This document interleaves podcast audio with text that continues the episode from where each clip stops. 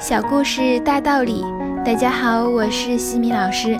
今天和大家分享的是哈佛家训经典小故事，故事的题目是《天堂的位置》。在德克萨斯州的一所小学里，一群天真无邪的孩子经常向玛琳娜老师询问天堂在哪里。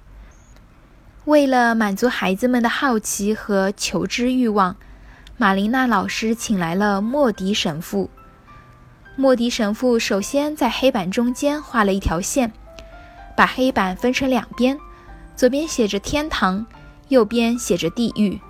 然后对孩子们说：“我要求你们每一个人分别在天堂和地狱下面写下你们的想象或者期望相符的内容。”孩子们心中的天堂就这样呈现出来了。花朵、欢笑、树木、天空、爱情、阳光、诗歌、春天、音乐。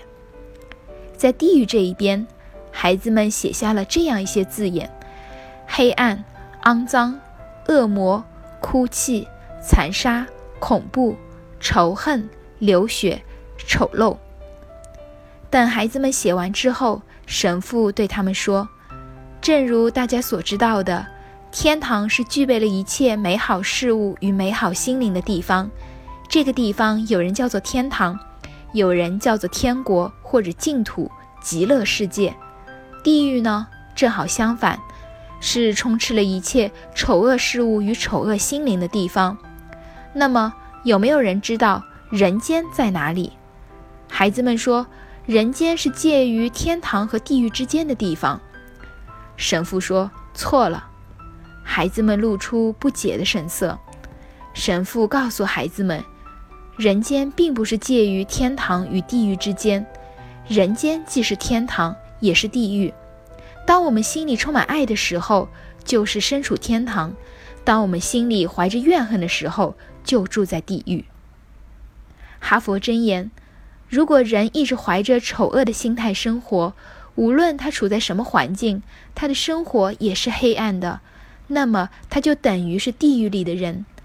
如果一个人内心充满了美好的情感，有着爱与善的品质，那么他就是天堂里的人。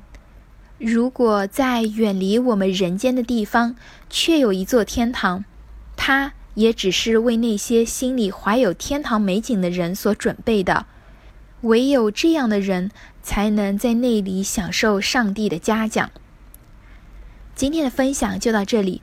如果你喜欢这个小故事，欢迎在评论区给到反馈意见，也欢迎关注我们的公众号“西米课堂”，查看更多经典小故事哦。感恩你的聆听，我们下次见。